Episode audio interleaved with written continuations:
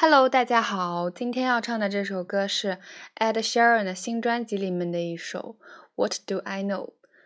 嗯，这首歌一听就超开心的。嗯，但是我今天不会用伴奏，直接唱。And God, I suppose I can stand upon.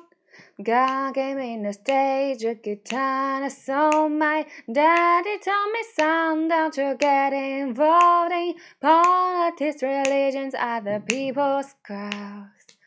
I'll paint the picture, let me set the scene. I know when I have children, they will know what it means. When I passed on the things that family given to me, just love and understanding positivity.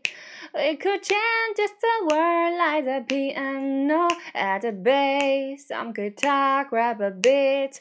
Where we go? I'm just a boy with a one man show. No, you know, versatility, no degree, but Lord knows everybody's talking about the potential girls and the star market crashing in their portfolios. Well, I'll be sitting here with the song that I wrote, saying, Lord, could change the world in the moment.